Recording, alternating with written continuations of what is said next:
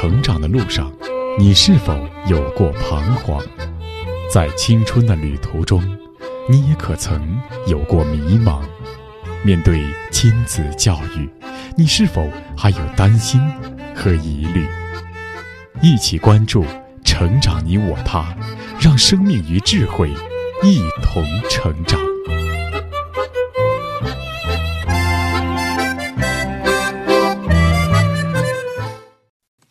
愿生命与智慧一同成长。海内外的各位听友，大家好，欢迎来到《成长你我他》，我是您的朋友钟庆。听众朋友，提到有关母爱最有代表性、最温馨的场面，就莫过于母亲哺乳婴孩的场面了。不过，其实，在生活中，很多母亲并不亲自为孩子哺乳。以前的有钱人家是雇佣奶妈，现代社会会用奶瓶喂奶粉或者牛奶。当然，现在提倡母乳喂养，主要也是从营养学的角度说，母乳的营养更适合婴儿，能增强婴儿的抵抗力等等。然而，母乳喂养其实更主要的作用是在于从情感上、心理上连接母子之间的关系。那么，这种连接为什么对婴儿很重要呢？如果缺少了这种连接，孩子又会怎样呢？在我们这段时间所诵读的家庭教育专著《发现母亲》当中，作者华东交通大学母亲教育研究所所长王东华教授对这方面的内容也进行了阐述。那今天的节目，我们就来聆听《发现母亲》第四章的第二节：宫外孕期，母亲的怀抱是孩子的第二子宫。播讲时代。宫外孕期。母亲的怀抱是婴儿的第二子宫。我们说过，人是早产三年的早产儿，因此造物主有意安排人类母亲用一年的时间进行哺乳。事实上，哺乳可以看作是孩子的体外孕育，母亲的怀抱可以看作是孩子的体外子宫。当孩子依偎在母亲的胸前时，与他在母亲子宫里的环境是极相似的：温暖柔软的乳房，围抱身体的母亲的臂膀，母亲幸福而安详的目光。美国威斯康星大学动物心理学家哈里·哈洛在做小猴子与母猴的隔离实验中，他将出生后的小猴与母猴分开，然后使用两个代用的假母猴。一个是用裸露的铅丝做的假母猴，但是可以给小猴奶吃；另一个则用软毛巾包着铅丝，但是没有奶的假母猴。结果是，小猴喜欢裹着毛巾的假母猴，会较长时间的紧紧拥抱着它。饿了的时候，小猴也会跑到铅丝做的假母猴那里吃奶，但吃完后仍旧回到裹毛巾的假母猴处。这说明小猴不仅有食物上的需要，更有安全上的需要、皮肤上的需要。因此，对于人类婴儿来说，母亲的哺乳一方面可以是为了婴儿的生存，另一方面更重要的是为了满足从子宫出生后的皮肤饥饿。以肌肤触觉传递情感，这在男女青年恋爱时表现得尤为明显。当男女达到一定的感情阶段时，对皮肤接触的要求自然产生，而这种皮肤接触又促使感情的进一步加深。所谓“一日夫妻百日恩”，也正是这种肉体的接触对心理产生深远影响的真实写照。在哺乳时，母亲在心理上更进一步加强同孩子的这种一体感，即使不是生母，只要是孩子的乳母。她对孩子的这种心理联系便永远割舍不下。明代文学家吕坤编撰的一本书名叫《规范》，书中记录了这样一个慈爱的乳母。当时秦国攻破魏国后，诛杀皇族，只有一个公子没有找到，于是张榜布告：抓到公子者赏千金，藏匿者则诛三族。面对重赏和极刑，隐藏这位皇族公子的乳母不为所动。后来因为有人告密，乳母同公子一起出逃。乳母用身体保护公子时，被秦军一同射杀。现代医学研究表明，孩子出生伊始，如果不立即进行母子接触，那么就不会有一个良好的母子关系。对此，瑞典的儿科大夫夏特曾进行了研究。在进行实验时，夏特医生把母子分成两组，一组是按照一般医院的制度分娩，婴儿出生后让母亲看一眼，便把孩子送往婴儿室；另一组则是在婴儿出生后用六分钟进行必要的处置，然后让婴儿伏伏在母亲的腹部，母亲贴身抱着婴儿，再盖上毛毯。过几分钟后，把婴儿挪到胸部，让其吃奶。前后共安排的十五分钟的时间进行母子接触，然后再进行一般的处置，把婴儿送往婴儿室，放到和其他婴儿同样的条件之中。仅仅这十五分钟之差，体现在母子身上的结果却不大一样。按照三十六小时、一个月、一年、两年后等三十五个检查期。这位医生对两组孩子进行观察和调查，直到两年以后，一直存在两者之间的差别。这种差别表现在孩子身上，但是母亲的行为尤其有很大的不同。曾经接触十五分钟的母亲，抱孩子、吻孩子以及同孩子搭话的爱抚行为比较多，而未做这种接触的母亲，爱抚行为较少。再比如抱孩子的姿势，很早就有学者发现。绘画大师们画的圣母像大都是左臂搂抱婴孩，而且发现大多数母亲也都无意识地偏好左臂搂抱孩子，于是认为母亲是本能的让婴儿贴近她的心脏，以获得胎儿期就已熟悉的心跳声。为了验证这个假说，有人曾做了试验，发现那些生头胎的母亲，只有在分娩后没有同婴儿分离的，才养成了这种习惯。而在同婴儿分离二十四小时后的母亲则没有养成这个习惯，因此人们甚至得出结论：母亲与孩子之间的这种联系方式的形成有个敏感期，这个敏感期就是婴儿出生后最初的二十四小时。哥本哈根心理学研究所所长萨尔诺夫 ·A· 梅德尼曾做过一项调查，这项调查的对象都是暴力犯罪者。令人惊讶的是，在十六名犯罪者中，有十五人是在极度难产的情况下出生的，剩余的一名犯罪者的母亲患有癫痫。现在有很多犯罪统计资料都表明，这些人不仅家庭有大的问题，而且在出生时便是带着这种问题而来的。这些问题并不是遗传的，而是由于母亲出生时的难产，没有形成母子间的感通。这样的孩子，尽管有父有母有家庭，但却如同无家庭的孩子、流浪的孩子一样无家可归。有些母亲由于难产，常常不自觉地对孩子采取敌视的态度，孩子从一出生就被母亲的心理所抛弃，这样就不可避免地将孩子推向犯罪的边缘。这种母性本能的差别，在动物中甚至就已显示出来。森永良子是日本的一位小儿科医生，他曾把一只出生后十二天的小狗同母狗隔离了三周。当三周后小狗重新回到母狗身边时，母狗不仅不加理会，而且在它靠近时还进行恫吓。虽然后来也让它吃奶，但对待它和在自己身边长大的其他小狗的态度迥然不同，绝对不舔舐小狗的身体。对于母乳喂养，我们过去过于强调人乳同牛乳、羊乳营养成分的不同。其实，它们最大的不同在于这种喂养方式给母子之间精神影响的不同。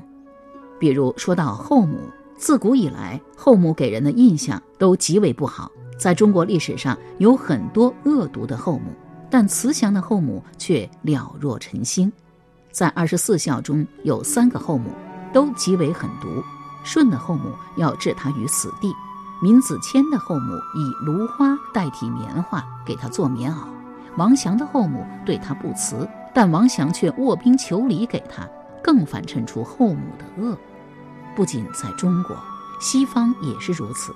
比如格林童话中的白雪公主中的后母，灰姑娘中的后母等。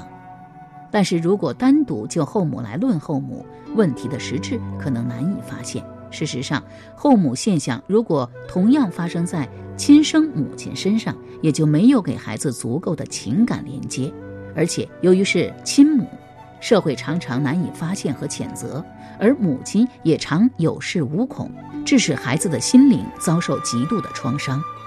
这种亲生后母现象的产生，大约可以分为三种类型。第一种是由于出生时或出生后某种变故，如难产、犯忌讳等，导致母亲心理上的疏远。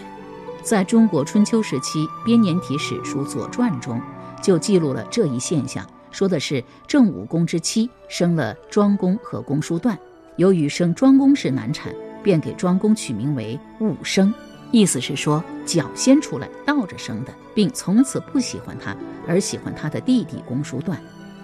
母子一直合谋，想夺取庄公的王位，取而代之。最后兄弟相斗，公叔段逃到公国，母亲武姜也被关了起来。这就是后来人们所熟知的郑伯克段于鄢。在中国近代五四时期的女作家卢隐也是如此。卢隐的父亲是一个举人，在卢隐前面已有三个孩子，其父母很想再生一个女儿。生下卢隐后，照说天遂人愿，应该皆大欢喜了吧？可不巧的是，就在他降生的这一天，他的外婆去世了。于是迷信的母亲便认定正是卢隐的出生带来了外婆的死亡，是个不祥的生命，因而拒绝给他哺乳，草草的雇了一个奶妈，最后干脆由奶妈带到乡下抚养。卢隐三岁时，父亲到湖南长沙任知县时，才将他接回。由于离开熟悉的奶妈，乘船时他一路啼哭，父亲不胜其扰，顿生溺毙女儿的念头。幸亏一位听差的阻拦，才留下了卢隐这个日后大放光彩的生命。童年的坎坷经历，可能也是卢隐的作品总是比较悲哀苦闷的原因之一吧。像这样冷漠的亲生后母现象，第二个产生原因是由于子女较多，父母将其中的一位或几位子女寄养在别处，常常是爷爷奶奶或外公外婆处。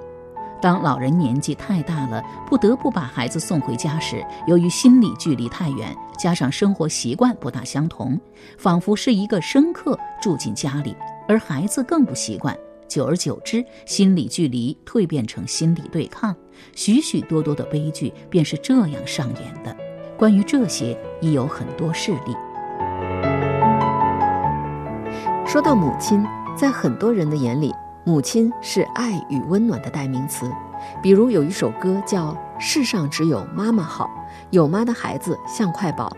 但是在生活中，我们却会听到一些母子关系不好，甚至矛盾冲突的状况，包括有些母亲打骂孩子、厌弃孩子的状况。就像王东华教授在这里分析的这种亲生后母现象，也就是说，本来是亲生母子，但是母亲对待孩子却像后母那样冷酷无情，这到底是为什么呢？王东华教授总结了三个原因。一个是孩子出生时让母亲受了额外的苦，在以前迷信的时候，觉得这是孩子带来了什么晦气；第二个是因为一些不得已的原因，把孩子送到祖辈或者别的亲戚家去抚养。那么导致这种亲生后母现象的第三个原因是什么呢？我们继续来听。导致亲生后母现象的第三个原因，是因为母亲执迷于某种事情而置孩子不顾。这种类型可能是母性的冷淡，或母性没有展开。新中国著名诗人聂干奴在说起自己的母亲时，也描述自己的冷淡。聂干奴说：“母亲于不知什么时候死去了，我听见了这消息，奇怪不？没有哭。”并且没有想哭，简直像听隔壁三家的事情似的，这很不对。但我本来就不是孝子。其实这淡漠早在母亲的意料之中。她曾对我说：“将来你长大了，一定什么好处都不记得，只记得打你的事情。”知子莫若母，成哉！聂干奴既不是难产，也不是送给别家寄养，何以如此呢？原来他的母亲是打牌党之一，聂干奴这样描述自己的母亲：他一拿起牌就不能再惹他，一惹他就头也不回，反手一耳光。输了钱自然正好出气。奇怪的是，就是赢了也是这样。有过打牌经历的人都知道，打牌是一件极需要集中思想的事情，的确怕吵。而母亲天天打牌，与孩子自然谈不上沟通。开始可能喜欢打牌更甚于喜欢自己的孩子，慢慢的因为喜欢打牌而迁怒于自己的孩子了。我们现在还不难看到这样一种现象：一些母亲出去打完麻将回来再打孩子。打孩子作为平衡自己情绪的工具，慢慢的也就成了亲生后母。父亲也会有同样现象，由于年幼时受到戕害，当孩子长大成人，也会不自觉地在母亲身上发泄这种压抑已久的怨恨，以平衡自己的情感。如果此时人们齐声谴责孩子为不孝之子，说母奶喂出了狼崽来。基于天下无不是的父母的传统，认为天下多的是不孝的子孙，这种判断与谴责便自然而然地成为定论。德国宗教改革运动发起人马丁·路德在后来成为著名宗教领袖之后，仍经常在书信和说话中公开地将自己的精神抑郁症归罪于他的母亲，告诉自己的朋友和孩子们。母亲曾如何让他遭受痛苦？如何因做错一件小事便毒打他一顿？如何在严寒的冬天早上把他赶出房外，将家里仅有的一点温暖些的地方留给其他孩子睡？马丁·路德童年的遭遇可以说是一副生母戕害孩子心灵最典型的标本，但是人们就是无法相信一个孩子说的真话。相反，却认为马丁·路德对自己幼年时代曾经遭受过的苦难的回忆显得想象力过于丰富，认为只是一种事后的想象，因为他们的父母在村子里并不是声名狼藉，因为母亲对他的惩罚相对于类似的穷人家来说并不过分。但是人们完全没有注意到他母亲在对待路德态度上的实质问题。应该是他完全把路德当成一种令他厌恶的、丢之不掉的讨债鬼，在这种仇恨孩子的态度里，也许他并不打骂孩子，但是每时每刻无不在孩子的周围散发着一种诅咒的怨毒氛围。正是母亲的这种仇恨，才让孩子长大后以仇恨来偿还、来平衡。更有甚者，诗人聂干奴还描述说。母亲打我的时候，从来不哑打，一面打一面一定咒骂，砍头的、杀脑壳的、充军的、断阳寿的。母亲虽不能说是大家闺秀，却也不出身于什么低微的人家。不知为什么，她知道那么多的骂人的话。其次，母亲打我的时候，从来不许我的脚手动一下。她有一句术语，叫做“动哪里打哪里”。儿子也很难像喂的绵羊。动一下，跳一下，一面固然是心里受了许多委屈，无可申诉；一方面也只是一种简单的生理的反应，但这却多费了母亲的许多力，也使父母的身体多吃了许多苦。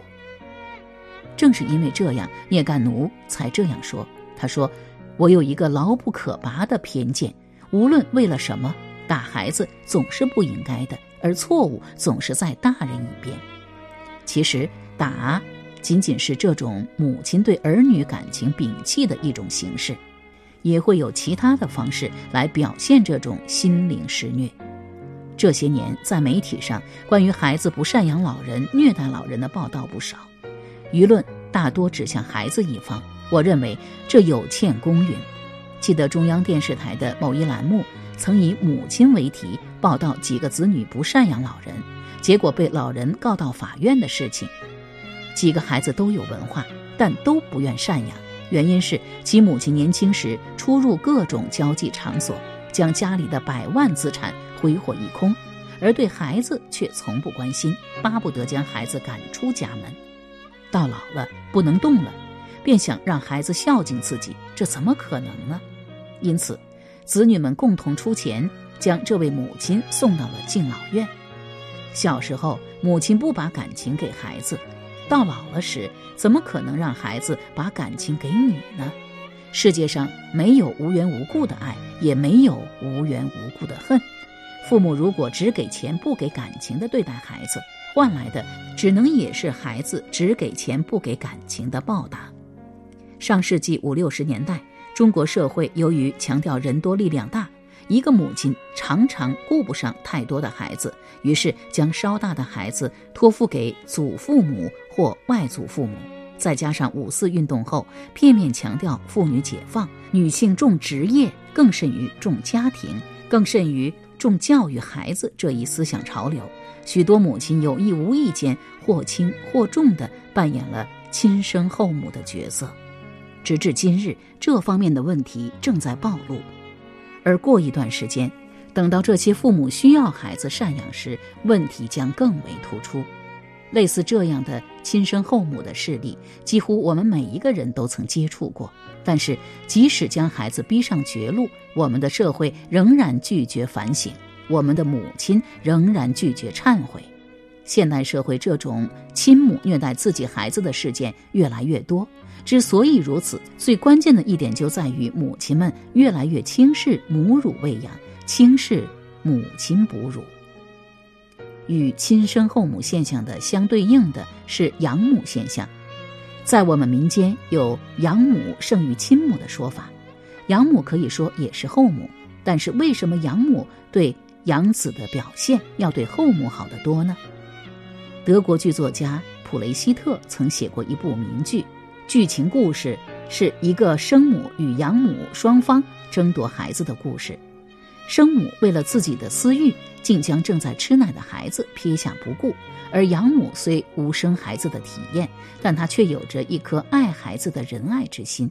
当最后不具备做母亲资格的生母将孩子的手强拉到自己一边，并叫喊胜利时，法官却将孩子判给了怕孩子手疼而松开手的养母作为母亲。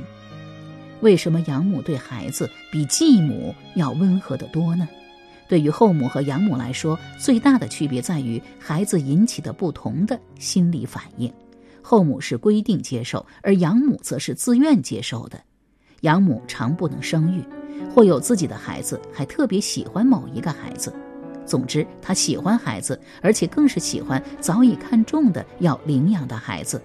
这样，他自然对孩子的情感接纳要敞开得多，而继母则不同，他根本就不是为了这个孩子，而是为了这个孩子的父亲才来的，而且不用多久，他自己就会生下一个孩子。前面这个非自己所生的孩子，仿佛是一个监视自己生活的坐探，自然更加不喜欢。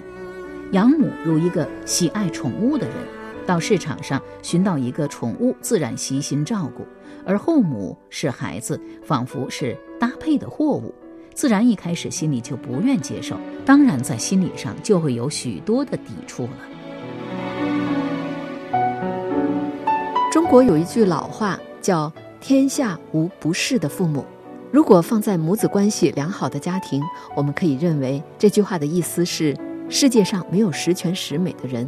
父母也会有做的不对的地方，需要儿女多担待，或者父母的出发点总是好的，我们要学会接受父母，学会与他们沟通。